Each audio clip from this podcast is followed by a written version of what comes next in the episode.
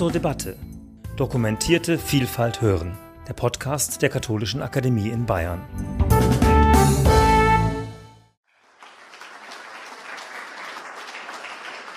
Meine Damen und Herren, schönen guten Abend. Sie erlauben mir, dass ich mich setze. Ich bin jetzt auch schon 60. Das war für mich ein Schock, 60 Jahre alt zu werden. Ich meine, es ist schon schön, im Prinzip so alt zu werden. Ich war im Prinzip auch theoretisch darauf vorbereitet. Schon lange vorher. Philosophen, jedenfalls ich bemühe mich vorausschauend zu leben und von daher war schon klar, das kommt mal. Aber das theoretisch zu wissen und praktisch zu erfahren, sind dann noch zweierlei Dinge. Das kam wie ein Schock über mich. Schlagartig wurde mir klar, die Zahl der kommenden Jahre wird definitiv kleiner sein als die Zahl der vergangenen. Das ist im Prinzip ab dem 50. so. Aber da mogelt man sich dann noch ein Jahrzehnt durch, bevor es endgültig klar ist. Voller Unruhe, voller Fragen, nicht nur den 60. Geburtstag hat es mir versaut, sondern auch noch die Wochen danach. Was war mein Leben? Was kann mein Leben noch sein? Und was hilft mir jetzt weiter? Und sehr bald dachte ich mir, ich bräuchte mehr Gelassenheit. Und wie kann ich mehr Gelassenheit gewinnen? Bald bemerkte ich in Gesprächen, das ist nicht nur für mich interessant, das interessiert viele andere Menschen auch. Gelassenheit erscheint vielen als erstrebenswert.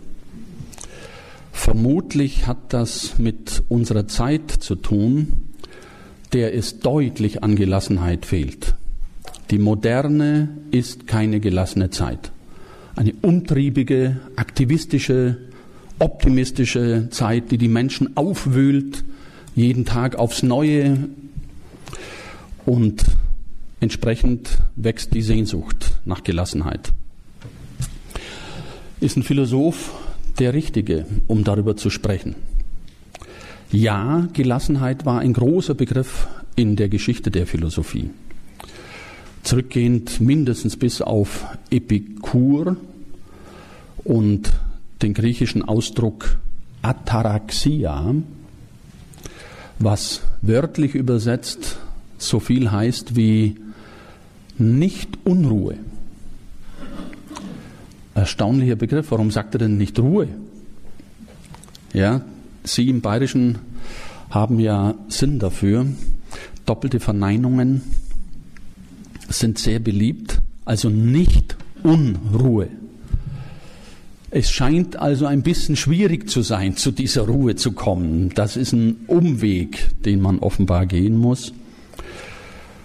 Und in der christlichen Theologie spielt die Gelassenheit traditionell eine große Rolle, jedenfalls seit Meister Eckhart. Meister Eckhart ist im Deutschen auch der Schöpfer des Ausdrucks Gelassenheit, wie das äh, in seiner Zeit hieß, im 13., 14. Jahrhundert. In der Moderne aber ist sie in Vergessenheit geraten. In der Moderne spielt nicht der Begriff der Gelassenheit eine große Rolle, sondern der Begriff Coolness. Und die hat nicht viel mit Gelassenheit, der hat nicht viel mit Gelassenheit zu tun, weil die Coolness ist in aller Regel simuliert. Das können wir an unseren Jugendlichen studieren, die umso cooler sich geben, je heißer sie in Wahrheit umgetrieben werden von ihren Hormonen. Also das ist ein Versuch, nach außen hin sich nichts anmerken zu lassen. Man merkt ihnen auch wirklich gar nichts an. Die Coolness scheint gut zu funktionieren. Als Maske die ist aber meilenweit entfernt von der humanen Wärme und Tiefe, die mit Gelassenheit einhergeht. kann, das war die Frage, die sich mir dann gestellt hat, die älter werdende Gesellschaft, von der heute ja an aller Orten die Rede ist und die auch wirklich geschieht, Gesellschaft insgesamt wird älter, kann die älter werdende Gesellschaft eine gelassenere sein? Die Zeit ist günstig, um das in Erfahrung zu bringen, denn das Älterwerden muss heute sowieso neu erfunden werden. Das Älterwerden findet immer weniger so statt, wie es über Jahrhunderte gelebt worden ist.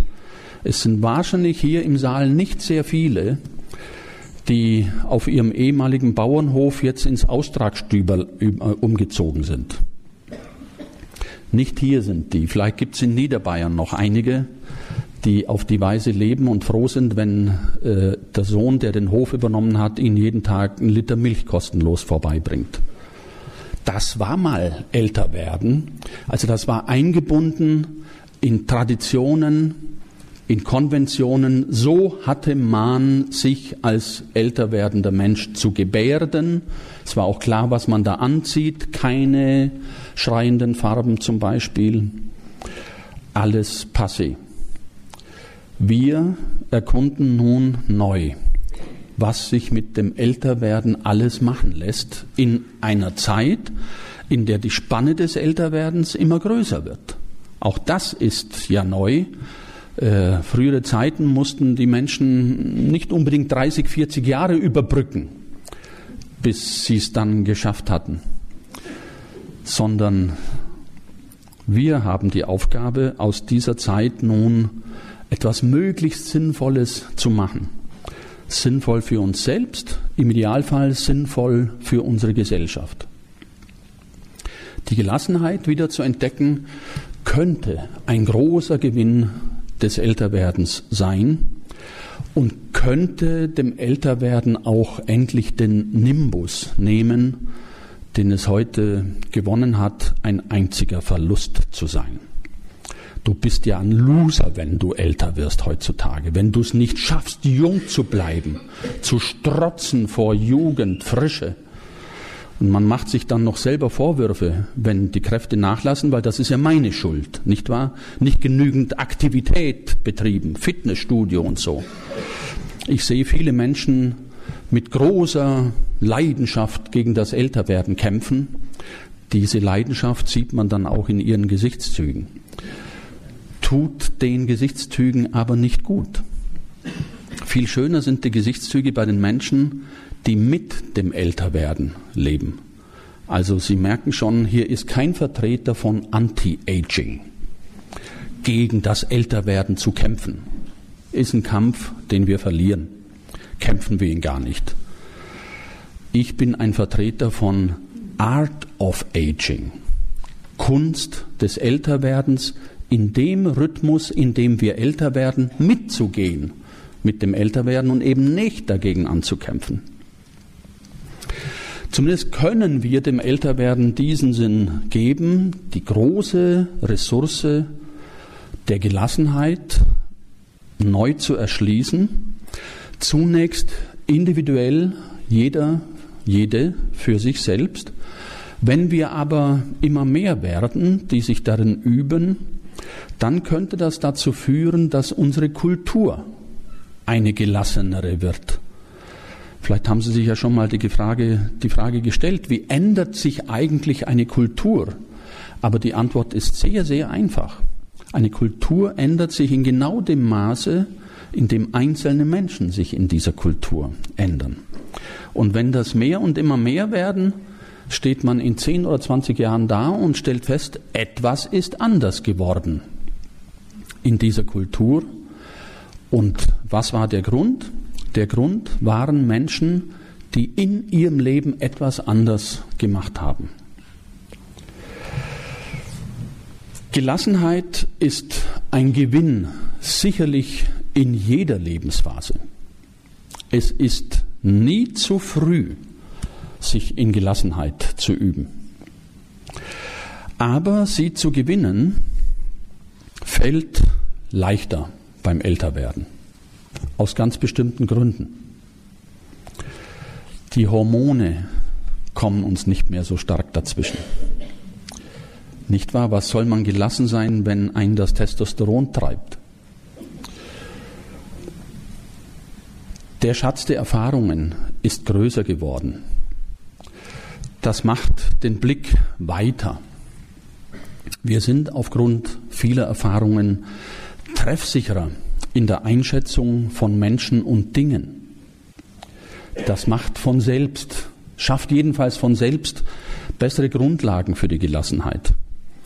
Wir haben, hoffe ich jedenfalls, einigermaßen etwas erreicht im Leben, während junge Menschen das alles noch vor sich haben und nicht wissen können, was daraus wird, so wie wir es ja auch mal nicht wissen konnten. Heute fällt es leicht, zurückzuschauen. Ja, wie war das schön, damals, als es so stressig war. In der Zeit des Stresses war es aber gar nicht schön. Im Rückblick wird das schön. Ich habe den Versuch unternommen, mit diesem kleinen Buch zur Gelassenheit zehn Schritte ausfindig zu machen, die uns zuverlässig zur Gelassenheit führen, ausgehend von Beobachtungen, von Erfahrungen, von Überlegungen. Dazu ich habe beispielsweise lange Jahre meiner Mutter über die Schulter schauen können, die in einer Weise älter geworden ist mit einer Gelassenheit, die so deutlich anders war als die ganze Umwelt um sie herum. Von ihr habe ich viel gelernt. Und es geht mir um eine lebhafte Gelassenheit, keine leblose soweit es in unserer Macht steht.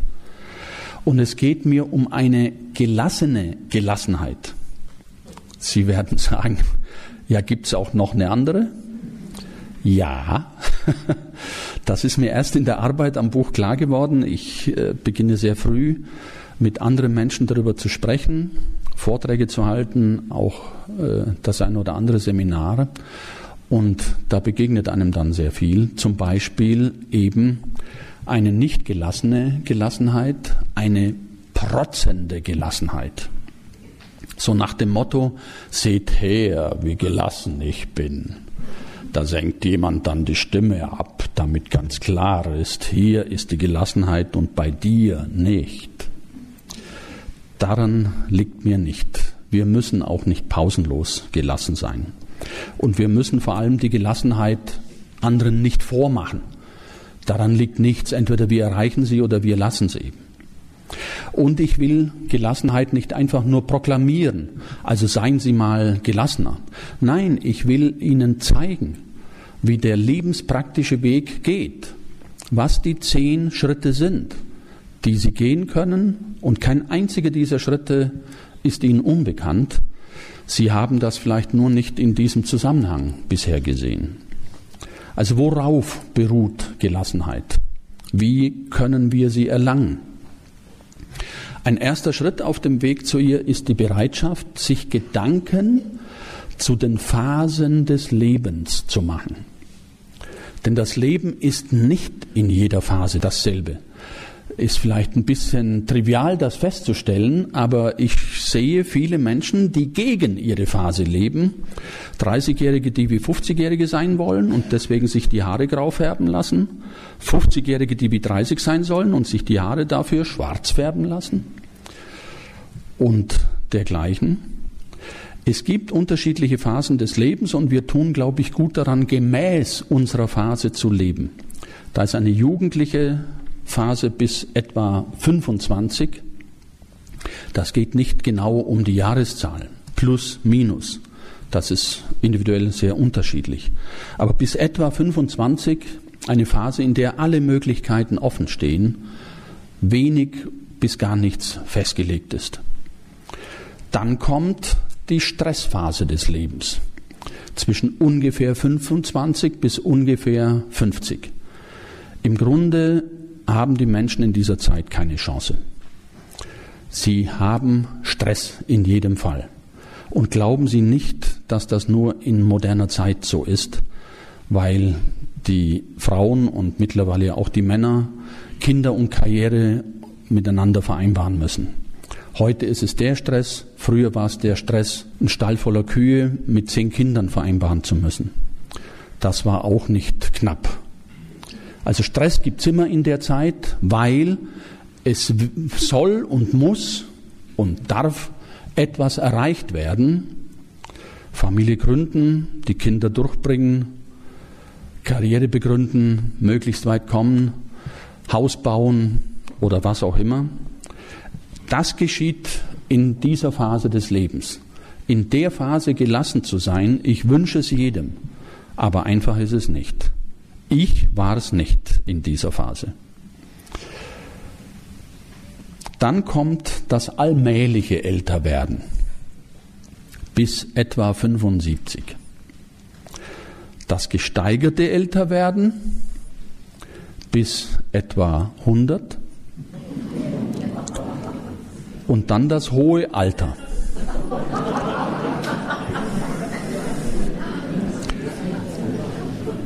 Bis, bis etwa 125. Vorläufig. Das ändert sich von Jahr zu Jahr.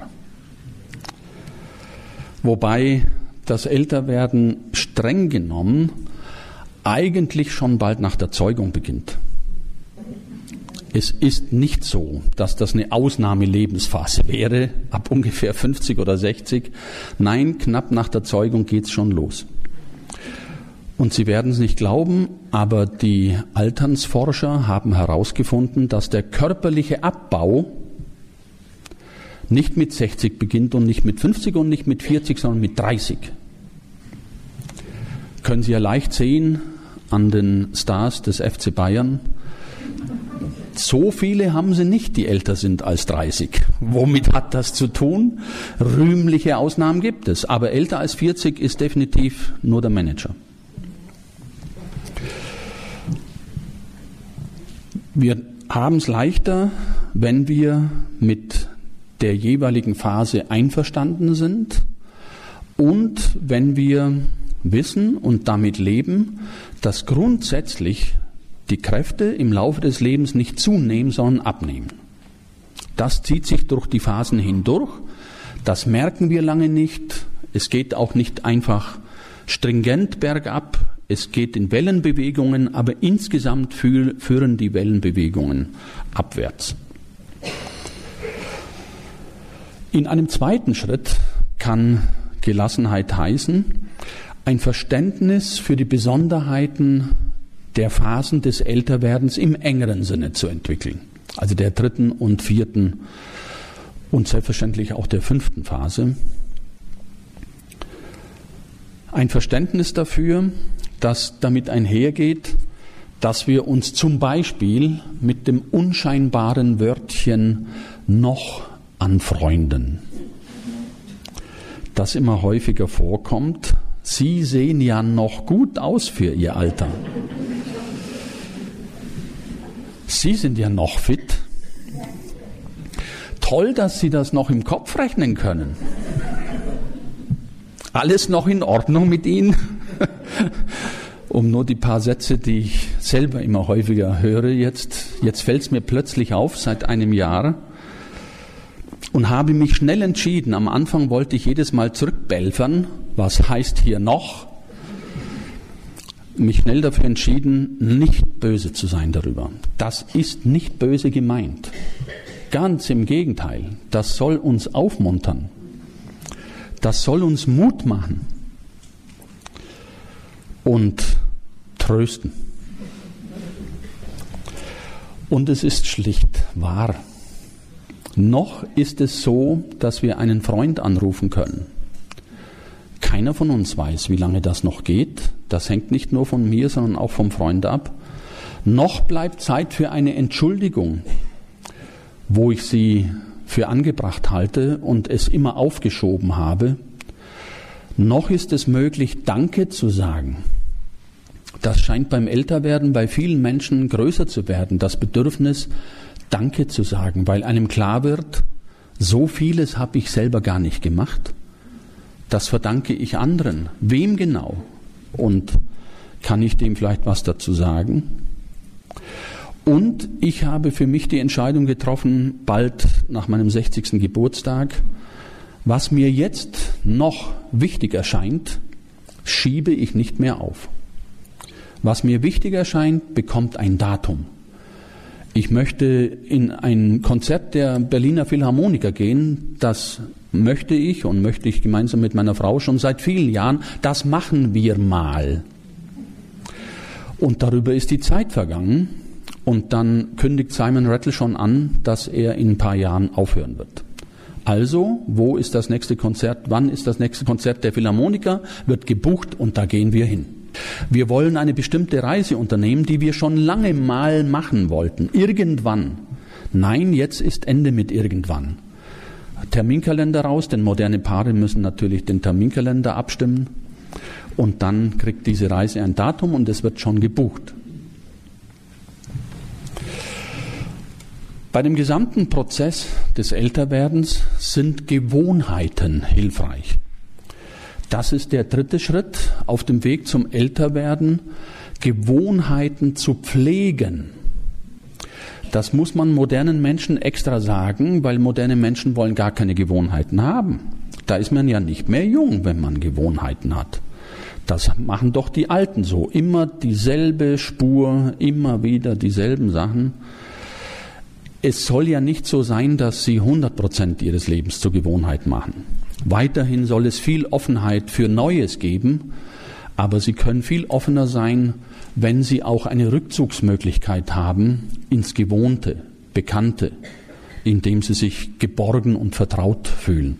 Das leisten nämlich Gewohnheiten, die kosten uns keine Kraft.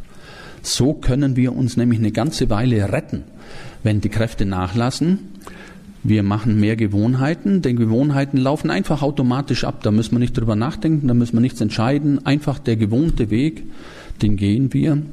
Und glauben Sie bloß nicht, dass das nur beim Älterwerden wichtig sei. Im Grunde ist es das ganze Leben hindurch wichtig. Warum ziehen denn so viele Menschen am Samstag nicht den Businessanzug an? Sondern die alten ausgeleierten Jeans, da schlüpfen sie rein. Warum? Weil das ist das gewohnte Häs in dem man wohnen kann und sich zu Hause fühlen kann.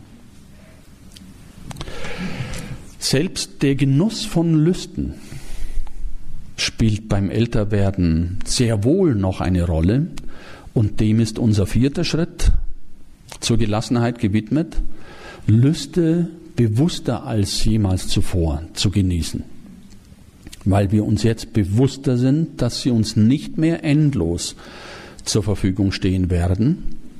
Und jetzt ist auch die Zeit, in der die bescheideneren Lüste interessanter werden, die sich jetzt erst hervorwagen, weil die orgiastischen Orkane vorübergezogen sind. So war ja früher Lust, ja, es musste krachen, es musste Spektakel geben. Nur jetzt sind wir zufrieden, wenn wir die Lust der Erinnerung genießen, uns erinnern an frühere Zeiten interessant, was da alles zum Vorschein kommt. Vergessene alte Freunde. Was macht denn der oder die jetzt? Den gehen wir nach. Heute so leicht wie nie zuvor im menschlichen Leben. Einfach auf Facebook gehen oder so wie bei Google eintippen. In der Regel kriegen wir jeden. Ob das für ihn oder sie dann auch erfreulich ist, stellt sich dann raus, in aller Regel aber schon. Denn denen geht es ganz genauso. Das ist nicht nur für uns selbst, dass die Erinnerung immer wertvoller wird. Wir würden gerne auch Gespräche führen über unsere Erinnerungen und überhaupt über alles, was uns so durch den Kopf geht, denn uns geht viel durch den Kopf. Wir würden gerne Gespräche darüber führen. Es gibt eigentlich nur ein Problem. Keiner will zuhören.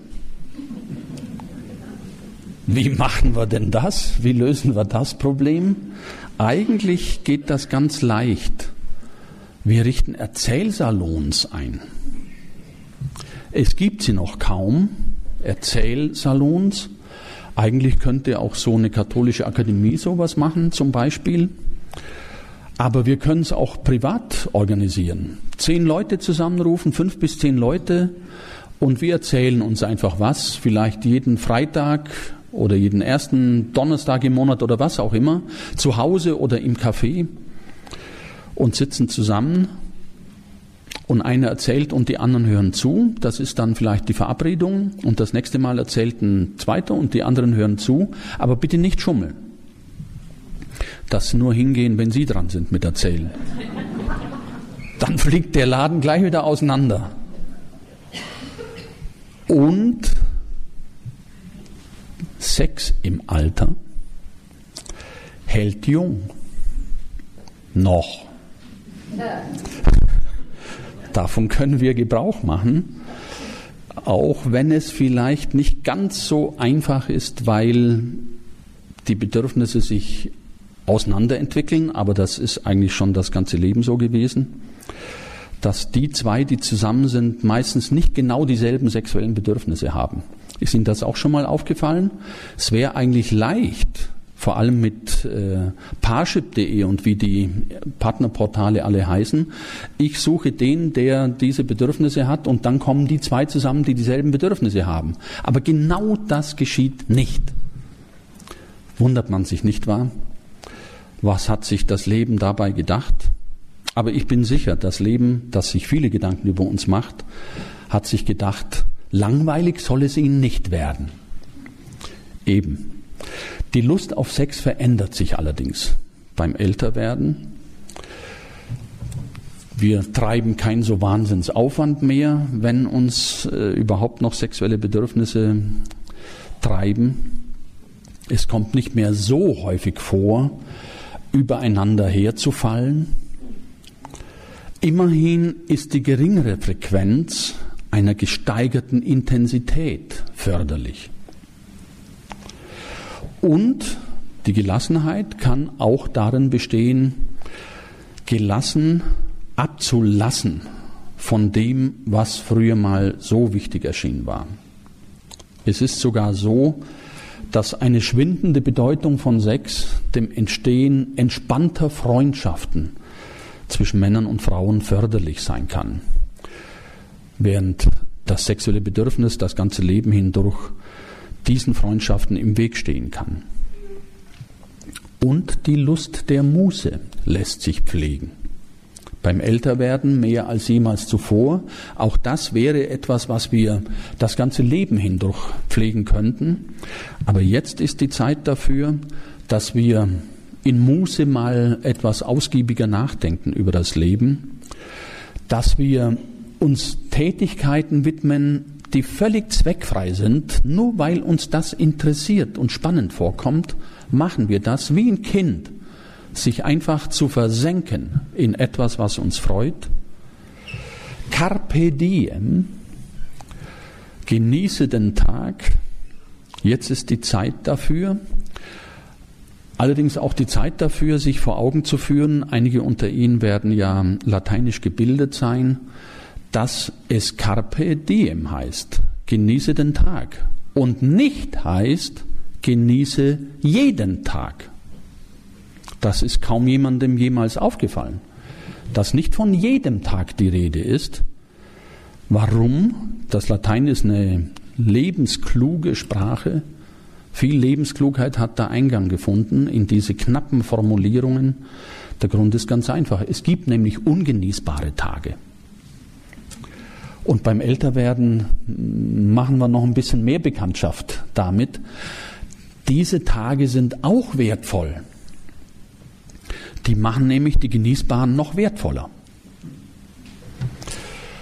Mehr als je zuvor drängt uns das Leben beim Älterwerden zur gelassenen Hinnahme von vielem, das wir nicht mehr ändern können, insbesondere bei der Erfahrung von Schmerzen und Unglück. Das ist ein fünfter Schritt auf dem Weg zur Gelassenheit, die Stärkung der Hinnahmefähigkeit, um mit kleineren Malessen und größeren Problemen zurechtzukommen. Wie erreiche ich das? Durch Lebenskunst. Was heißt das? Sich von Grund auf immer wieder zu fragen, was steht in meiner Macht und was steht nicht in meiner Macht. Es steht nicht in meiner Macht, die Polarität des Lebens auszuschalten. Polarität des Lebens heißt, das Leben spannt sich immer zwischen Gegensätzen.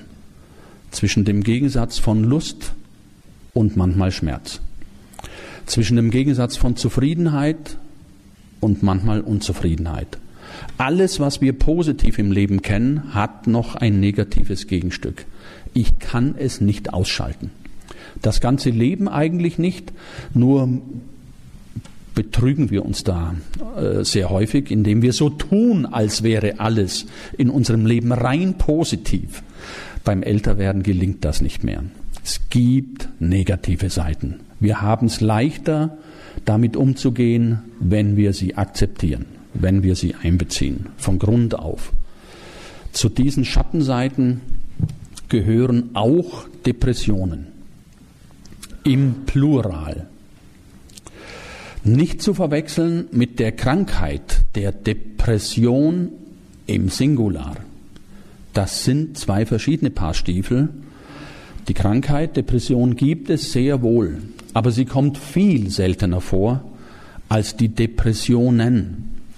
Im Unterschied zu den bewegten Gefühlen und Gedanken bei Depressionen, die uns alle mal zwischendurch einholen, früher hießen die mal Melancholie, bis es den Bedarf gab, eine Krankheit draus zu machen, aus guten Gründen, weil dann kann man mehr Medikamente verkaufen, wenn die Menschen sich krank fühlen.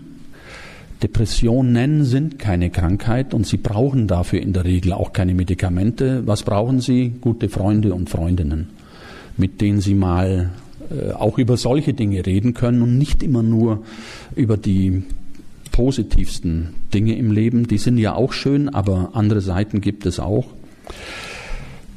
Depression als Krankheit ist davon gekennzeichnet, dass ein Mensch aus dem engen Zirkel seiner Gedanken gar nicht mehr herausfindet. Mit dem können Sie eben keine Gespräche führen. Und dass ein solcher Mensch, wenn Sie ihn nach Gefühlen fragen, Ihnen sagt, ich habe gar keine, in mir ist es kalt. Ein solcher Mensch kann sich aus seinem Zustand selbst nicht mehr heraushelfen. Der ist angewiesen auf Menschen, die ihm nahestehen und auf Therapeuten und auf Ärzte. Es kann ihm geholfen werden, aber eben nur in diesem Verbund. Depressiv macht uns beim Älterwerden die Erfahrung von Einsamkeit, die häufiger vorkommen kann als für junge Menschen. Das gibt es auch für junge Menschen, aber jetzt vielleicht noch etwas stärker. Unter anderem vielleicht deswegen, weil wir den Weltschmerz aushalten müssen, dass die Zeit des Lebens begrenzt ist. Das ist sie eigentlich immer. Aber jetzt wissen wir das mehr als je zuvor. Jetzt können wir das nicht mehr ständig wegschieben. Dass wir die Liebsten irgendwann verlassen werden müssen, das macht niemanden froh. Aber es gibt noch weitere Schritte zur Gelassenheit. Dazu gehört, Gebrauch von den verschiedenen Arten der Berührung zu machen die uns gelassener macht. Vielleicht ist es Ihnen noch nicht aufgefallen, aber beobachten Sie sich selbst mal. Jede Art von Berührung macht gelassener, außer selbstverständlich die gewaltsame Berührung. Berührung zu suchen ist der sechste Schritt zur Gelassenheit.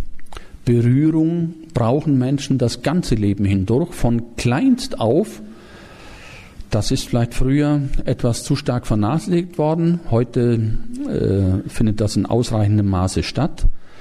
Die Babys viel zu berühren, am Körper zu tragen. Das wusste man lange nicht, aber seit 20 Jahren gibt es diese Forschungen. Berührung sorgt für das Entstehen des Immunsystems. Es gibt komplizierte biochemische Wirkungsketten, die von der bloßen, vom bloßen Streicheln zum Beispiel äh, zum Aufbau der Darmflora im Darm führen. Ein wesentlicher Teil des Immunsystems. Und wenn es nicht ausreichend Berührung gibt, was früher häufiger vorkam, dann erhöht das die Kindersterblichkeit. Also das hat sehr ernste Auswirkungen, der Mangel von Berührung.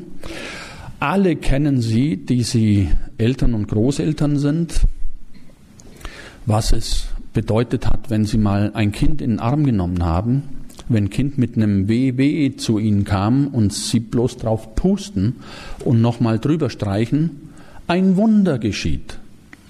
Es ist schon wieder gut. Es ist nicht nur ein Wunder. Heute weiß man, was damit einhergeht. Opioide werden dabei freigesetzt. Klingt nach Opium, ist auch sowas. Das betäubt den Schmerz, lindert den Schmerz und schon geht's wieder weiter. Und das ist auch für Erwachsene so. Das könnten wir im Grunde stärker nutzen.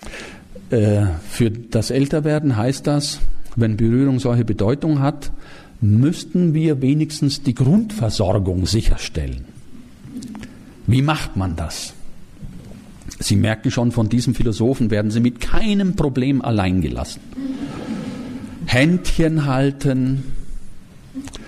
Früher hat man drüber gelächelt, jetzt ist jede Minute schön, die wir miteinander Händchen halten können. Gelegentliche Umarmung darf eher häufiger vorkommen als weniger. Massage, zur Massage zu gehen, Körpertherapie jeglicher Art muss ja nicht jeden Tag sein, aber einmal die Woche oder wenigstens einmal im Monat. Haustiere streicheln. ist die einfachste Berührung. Den Haustieren gefällt's und ihnen gefällt's. Der Katze, dem Hund, dem Hasen. Und baden, schwimmen, saunieren. Dann läuft das Wasser an ihnen runter und berührt sie wenn sie schon sonst niemand berührt. Das Wasser berührt sie immer. Ist doch tröstlich, dass wir immer jemanden haben, der uns berührt und wenn es nur das Wasser ist. Und es geht nicht nur um die tastende Berührung, sondern alles, was über Sinnlichkeit geschieht. Es berührt uns etwas Schönes, das wir sehen. Aber wir müssen halt hingucken. Es berührt uns etwas Schönes, das wir hören. Aber wir müssen halt hinhören. Was wir schmecken, was wir riechen und auch die Bewegung und auch das, was wir in unserem Bauch spüren, der sogenannte siebte Sinn. Von ebensolcher Bedeutung wie die körperliche Berührung, die immer mit äh, unserer Sinnlichkeit einhergeht, ist die seelische Berührung. Seelische Berührung geschieht über Gefühle. Gefühle, die wir etwas oder jemandem entgegenbringen und Gefühle von etwas oder jemandem, die wir an uns heranlassen. Dass Gefühle uns berühren können, hängt schon auch ein bisschen von uns ab. Wir müssen uns öffnen dafür. Und die geistige Berührung. Die geschieht in Gedanken. Bei jedem Gespräch geschieht geistige Berührung. Wir fühlen uns nicht mehr allein, wenn wir uns geistig berühren in Gedanken. Und auch hier gilt, es muss ja gar nicht immer jemand persönlich da sein. Geistige Berührung gibt es auch beim Lesen eines Buches. Werden wir berührt von den Gedanken des Autors? Die schönsten Möglichkeiten für Berührung auf allen Ebenen, körperlich, seelisch und geistig, bieten Beziehungen der Liebe und Freundschaft. Das ist unser siebter Schritt zur Gelassenheit, diese Beziehungen bewusster als jemals zuvor zu pflegen. Das betrifft die Freundschaft. Mit Freunden verbinden uns kostbare Erinnerungen. Mit ihnen können wir plaudern. Bei ihnen können wir was loswerden. Die Gelassenheit der Freundschaft besteht darin, dass wir nicht zusammenleben. Das erspart viel Ärger. Und dass es selten um Sex geht, das erspart noch mehr Ärger. Selbstverständlich gibt es auch in der Freundschaft nicht immer nur reines Glück, aber bei Problemen ist die Lösung so einfach. Man sieht sich einfach eine Weile nicht mehr. Probieren Sie das mal mit Ihrem Liebsten oder Ihrer Liebsten zu Hause. Du, ich bin jetzt drei Monate weg, dann wird sich schon beruhigt haben alles dann hat sich wirklich alles beruhigt. Mit jeder Beziehung aber, die verloren geht, kann aus Gelassenheit Verlassenheit werden. Was hoffentlich für immer bleibt, ist die Liebe zu dem Menschen, mit dem wir durchs Leben oder wenigstens diesen Abschnitt des Lebens gehen. Das ist der Schlüssel dafür, lange jung zu bleiben. Das lässt sich durch Statistiken sehr schön sehen, dass verlässliche und länger währende Beziehungen tatsächlich damit einhergehen, dass Menschen auch länger leben und länger in guten Zuständen leben können. Und es ist die Basis natürlich, wenn man verlässliche Beziehungen hat, gelassen alles Mögliche durchzustehen. Wir sind allerdings mehr als jemals zuvor in der Liebe auf Nachsicht füreinander angewiesen. Denn die Erinnerungslücken nehmen zu. Was daran kannst du dich nicht mehr erinnern? Ist ja sehr bedenklich bei dir. Konzentrationsschwächen kommen vor, mangelnde Beweglichkeit bei mindestens einem der beiden, der zieht schon den Fuß nach und der andere rennt noch den Berg rauf. Und nachlassende Attraktivität macht nicht nur Frauen, sondern vielleicht auch so dem einen oder anderen Mann zu schaffen. Aber war nicht mal der schönste Liebesbeweis in jüngeren Jahren die Versicherung, die wir uns gegenseitig gegeben haben, gemeinsam alt werden zu wollen?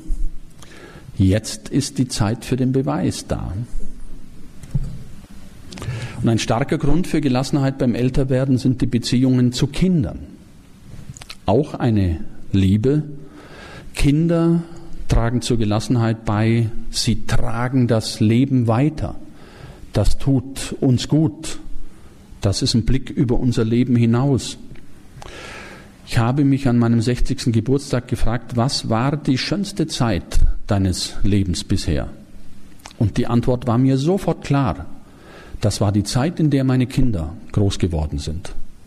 Eine schwierige Zeit. Auch für mich gab es Stressphase des Lebens und ich musste verschiedene Dinge unter einen Hut bringen. Und genau die schwierigste Zeit des Lebens ist auch die schönste. Das sollte uns zu denken geben. Wir, die wir häufig das Schönste im leichtesten suchen wo es eventuell gar nicht zu finden ist, sondern eben im schwersten. Ganz nebenbei helfen einem die Kinder auf Tuchfühlung zur Zeit zu bleiben.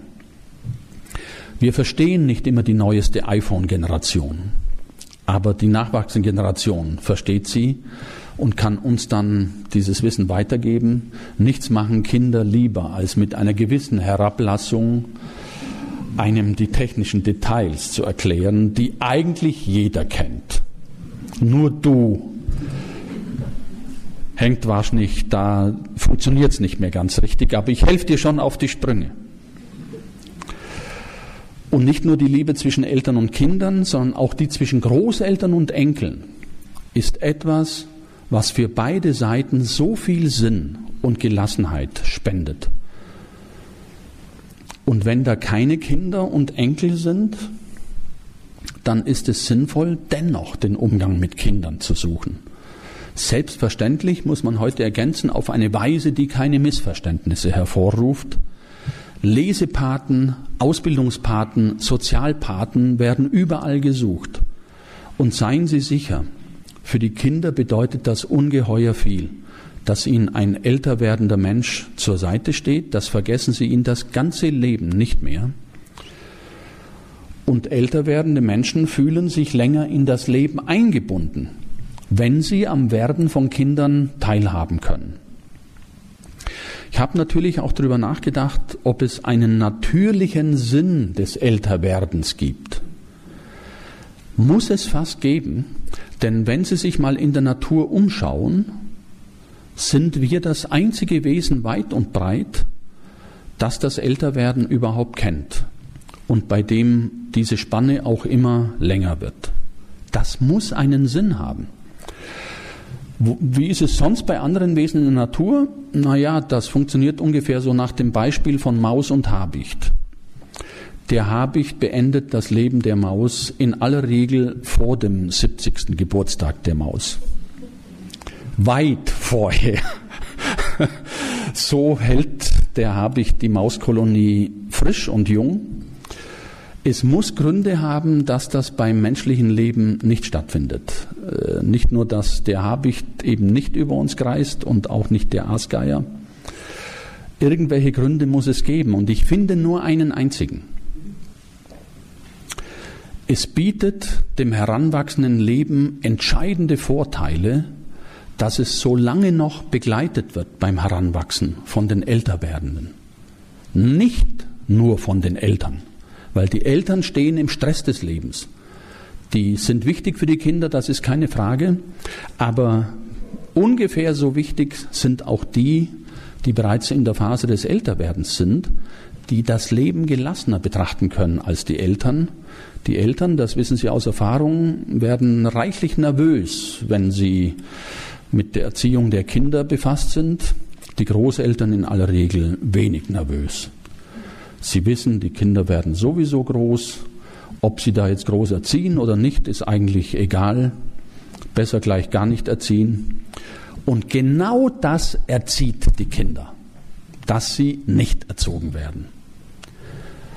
Natürlich, es muss beide Seiten geben, die Nervosität der Eltern und die Gelassenheit der Großeltern. Beides kommt zusammen und äh, dann klappt das sehr gut in aller Regel. Ein achter und entscheidender Schritt zur Gelassenheit ist die Besinnung. Besinnung, dieses schöne deutsche Wort, heißt Frage nach Sinn. Wenn wir uns besinnen, fragen wir nach dem Sinn.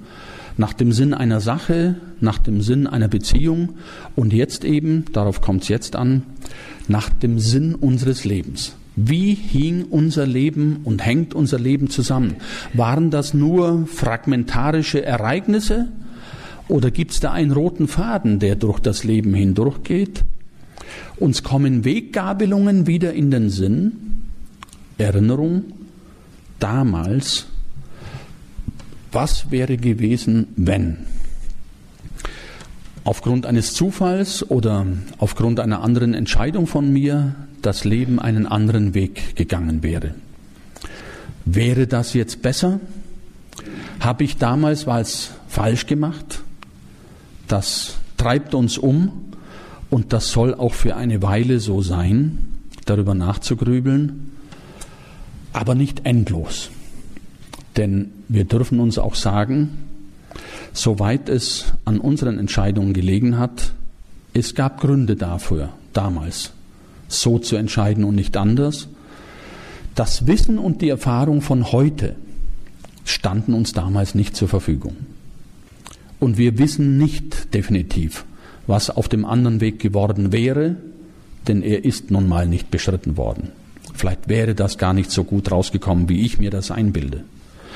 Und wenn nicht alles gelungen sein sollte in diesem Leben, was wahrscheinlich die Regel ist und nicht die Ausnahme, dann muss das kein Ärgernis sein. Es ist nicht so, dass im Leben alles gelingen muss. Lassen Sie sich von den Medien das nicht einreden, die heute von früh bis spät vom gelingenden Leben sirren, weil sie keine Ahnung haben von Philosophie und vom Leben schon gar nicht. Vom Leben zu verlangen, dass es gelingt, ist, ich möchte sagen, etwas anmaßend von Menschen. Denn wir sind nicht Gott. Wir können nicht beliebig über dieses Leben bestimmen. Wir müssen damit leben, dass manches eben nicht gelingt. Vielleicht, weil wir was falsch gemacht haben, vielleicht, weil andere mit uns was gemacht haben, vielleicht, weil der Zufall es anders gewollt hat oder das Schicksal. Es muss nicht alles gelingen im Leben. Schlimm ist nur, wenn wir nichts probiert haben, was misslingen könnte. Auch das Misslingen kann wertvoll sein. Es bringt eine Erfahrung mit sich. Vielleicht für uns selber eine wichtige Erfahrung, wenn aber nicht für uns, dann ganz sicher für andere eine wichtige Erfahrung. Aha, der hat das so probiert und das ist misslungen, dann brauche ich es gar nicht erst so probieren. Sagen Sie nicht, ich möchte aber, dass es bei mir gelingt, denn wir alle leben von Erfahrungen von anderen, bei denen etwas misslungen ist.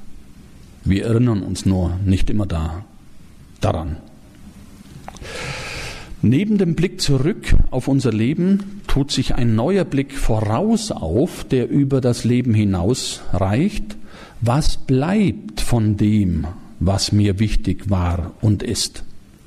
Liegt mir überhaupt etwas daran, dass etwas von mir bleibt? Das muss nicht so sein. Vielleicht können Sie gut damit leben, ist in Ordnung. Wenn mal die Schaufel draufgeworfen wird, ist auch Ende. Aber falls Sie etwas haben, was Sie über sich hinaus transportieren wollen, nicht irgendwann, sondern jetzt ist die richtige Zeit dafür, noch nachzuarbeiten und nachzujustieren, damit hoffentlich irgendwann eine gelöste Heiterkeit entstehen kann, ein Einverständnis mit unserem gesamten Leben. Dieses Einverständnis kann alle Schwierigkeiten des Alters überwiegen. Das geht dann mit Gelassenheit einher, die nicht schwer ist, jetzt können wir das Geheimnis lüften, weil sie von Lassen kommt. So hat Meister Eckhart das deutsche Wort nämlich gebildet. Es war keine große Kunst, aber einer musste halt mal auf die Idee kommen, das Verb lassen zum Substantiv zu machen. Nichts anderes ist hier geschehen. Also immer dann, wenn wir in der Lage sind zu lassen, entsteht in uns mehr Gelassenheit. Dinge geschehen zu lassen und sie nicht komplizierter zu machen, als sie sowieso schon sind unsere Lieblings Lieblingstätigkeit das ganze Leben hindurch. Anderen den Vortritt lassen. Ach, Sie wollen hier in die Parklücke reinfahren? Bitteschön. Andere machen zu lassen, im Takt, den uns das Leben vorgibt, nachzulassen, bereitwillig gehen zu lassen, was nicht mehr bleiben kann. Allerdings muss auch die Gelassenheit atmen können. Alles im Leben muss atmen können. Die Liebe, das Glück, alles das kann nicht permanent da sein. Da ist es, wenn wir einatmen. Und dann müssen wir halt auch mal wieder ausatmen. Und dann ist das Glück mal wieder weg, dann ist die Liebe mal wieder weg und dann ist jetzt hier auch mal die Gelassenheit wieder weg. Wir müssen nicht gelassen sein angesichts von allem. Wir sollten vielleicht eher nicht gelassen sein angesichts von Altersarmut und Pflegenotstand. Ich persönlich bin gar nicht gelassen angesichts der immer noch verbreiteten Ignoranz gegenüber ökologischen Problemen in unserer Gesellschaft. Alles andere kann ich sehr gelassen sehen, aber nicht das, denn da steht das Leben künftiger Generationen auf dem Spiel, weit über uns hinaus. Und mir ist nicht egal, was weit über mich hinaus ist. Ein neunter Schritt auf dem Weg zur Gelassenheit ist, eine Haltung zur Grenze des Lebens zu finden, die nun unweigerlich näher rückt. Was der Tod wirklich ist, weiß kein Mensch. Wir wissen darüber weniger als nichts, nämlich gar nichts. Wir glauben da viel. Die einen glauben, da ist alles Mögliche, die anderen glauben, da ist rein gar nichts. Aber wissen tun wir alle nichts. Meine Mutter hat immer gesagt, Glauben heißt nichts wissen. Ja, so einfach ist das. Vermutlich ist das das Beunruhigende am Tod, dass wir gar nicht wissen, was das eigentlich ist. Beruhigend kann allenfalls seine Deutung sein. Deuten können wir. Wir können den Tod zum Beispiel als Ereignis deuten, das dem Leben Sinn gibt. Das ist ungefähr das genaue Gegenteil von dem, wie der Tod heute gedeutet wird, nämlich als total sinnlos. Nein, er könnte es sein, der dem Leben Sinn gibt, weil er eine Grenze markiert, eine zeitliche Grenze, die das Leben erst wertvoll macht. Machen Sie einfach in Gedanken die Gegenprobe die Grenze würde jetzt mal wegfallen. Also ihr Leben dauert tausend Jahre, zehntausend Jahre, hunderttausend Jahre. Und jetzt fragen Sie sich, und was mache ich die ganze Zeit? Ist das dann so spannend oder ist es tödlich langweilig? Und wir finden kein Ende mehr. Übrigens der Nachbar auch nicht. Und irgendwelche Gründe muss es gegeben haben, dass die Natur den Tod eingeführt hat. Denn es ist nicht so, dass alles in der Natur stirbt. Nicht zum Beispiel Pantoffeltierchen. Die reproduzieren sich identisch. Und wir nicht und viele andere in der Natur auch nicht. Der Tod muss Vorteile geboten haben für die gesamte Entwicklung des Lebens. Gibt ja Gründe, warum nicht die Pantoffeltierchen alle möglichen Arten entwickelt haben, sondern andere Wesen. Alles Einzelne muss vergehen, damit das Leben als Ganzes weitergehen kann. So einfach ist das. Und dem Prozess sind wir halt nun mal auch unterworfen. Und dann das ist ein Gedanke, der nicht alle umtreibt, aber doch ziemlich viele. Und das ist der mögliche zehnte Schritt zur Gelassenheit. Über die Endlichkeit hinausblicken zu können in einer Zeit, in der das Ende näher kommt. Sich einem größeren Ganzen anvertrauen zu können, ohne ganz genau zu wissen, was dieses größere Ganze ist Gelassenheit ist das Gefühl und der Gedanke, in einer Unendlichkeit geborgen zu sein, für die es nicht wichtig ist, welchen Namen sie trägt. Die einen bevorzugen den Namen Gott und die anderen bevorzugen den Namen Kosmos. Ich bin nicht sicher, ob die Unterschiede dazwischen so gewaltig sind. Aber das ist natürlich auch ein Streitthema. Das könnte der umfassendste Sinn sein, dass ein solcher Sinn über unser Leben hinaus ins Unendliche hinein möglich ist. Das ahnen wir schon während des Lebens immer wieder mal, denn wir alle machen während des Lebens außerordentliche Erfahrungen. Nicht sehr häufig, aber vielleicht auch nicht sehr selten. Und die Erfahrungen sind so stark, dass sie uns lange im Gedächtnis bleiben, möglicherweise das ganze Leben hindurch. Entweder bei einer intensiven sinnlichen Erfahrung, ich möchte wetten, so manche Nacht in ihrem Leben ist ihnen bis heute im Gedächtnis geblieben, oder ein tiefschürfendes Gespräch, das eine halbe Nacht oder eine ganze Nacht mal gedauert hat, wo auch immer, oder eine Lektüre eines Buches, die Sie nie mehr vergessen haben, in das Sie tief eingetaucht sind, oder wenn Sie in einem Spiel versinken oder wenn Sie in einer Tätigkeit versinken, man nennt das auch Flow. Wir können das nicht machen, wir können uns nur offen dafür halten. Typisch dafür ist aber immer, für alle diese Erfahrungen, wir vergessen uns selbst, wir vergessen die Zeit, wir fühlen uns verbunden mit allem und wir machen die Erfahrung von einer hohen energetischen Intensität. Sehr viel Kraft, sehr viel Energie ist in uns in diesen Momenten. Und das vergessen wir lange nicht. Wir nennen diese Erfahrungen, wenn wir sie jemandem schildern, gerne göttlich. Aha, könnt ihr uns noch auf die Spur bringen, was mit Religion eigentlich gemeint ist, unabhängig von einer besonderen Religionsgemeinschaft? Die Intensität der Energie, die wir da immer wieder fahren in solchen Fenstern, ich möchte sie mal transzendente Fenster nennen, die Intensität der Energie könnte das Wesentliche und Eigentliche des Lebens sein, denn sie reicht ganz deutlich über uns hinaus. Vielleicht ist es tatsächlich so, dass von Endlichkeit betroffen nur unser Körper ist, aber nicht das Eigentliche an uns, das die Energie ist. Die bleibt über unseren Tod hinaus. Das ist nicht nur eine äh, spekulative Behauptung, sondern Einige dieser Energien, die uns durchs Leben tragen, sind wohl bekannt, es sind physikalische Energien, wie zum Beispiel Elektrizität, die unser Gehirn funktionieren lässt und just im Moment des Todes nicht mehr messbar ist. Für physikalische Energien ist der Energieerhaltungssatz gültig, der besagt, Energie kann in andere Formen umgewandelt werden, aber nicht vernichtet werden.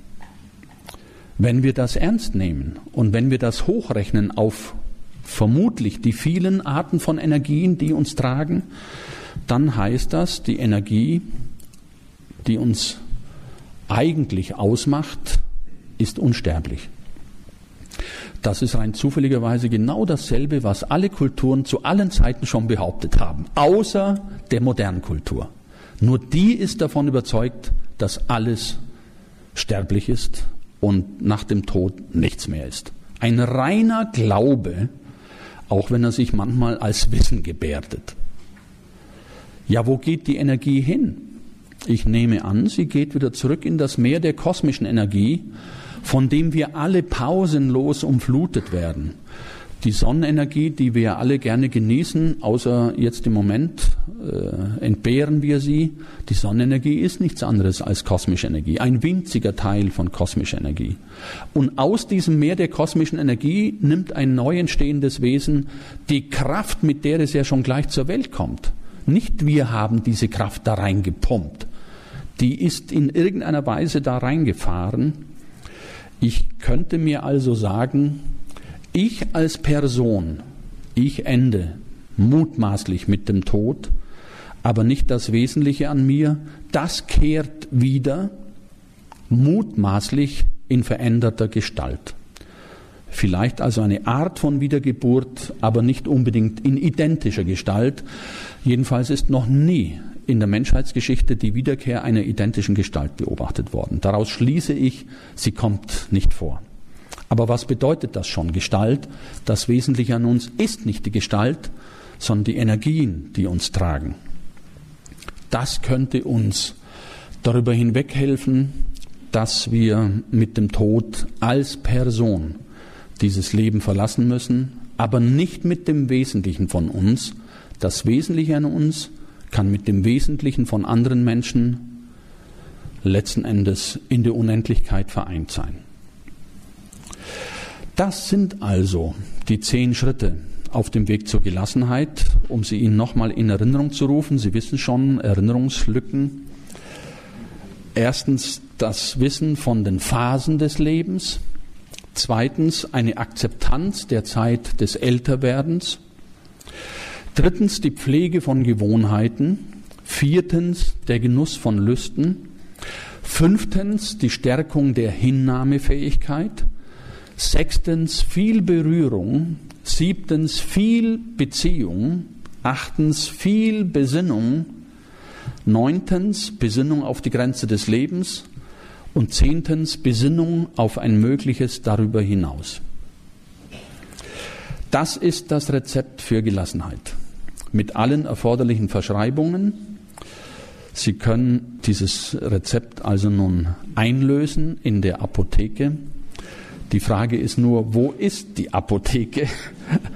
Aber die Antwort ist einfach, es handelt sich um die Hausapotheke. Das sind Sie selbst. Danke sehr.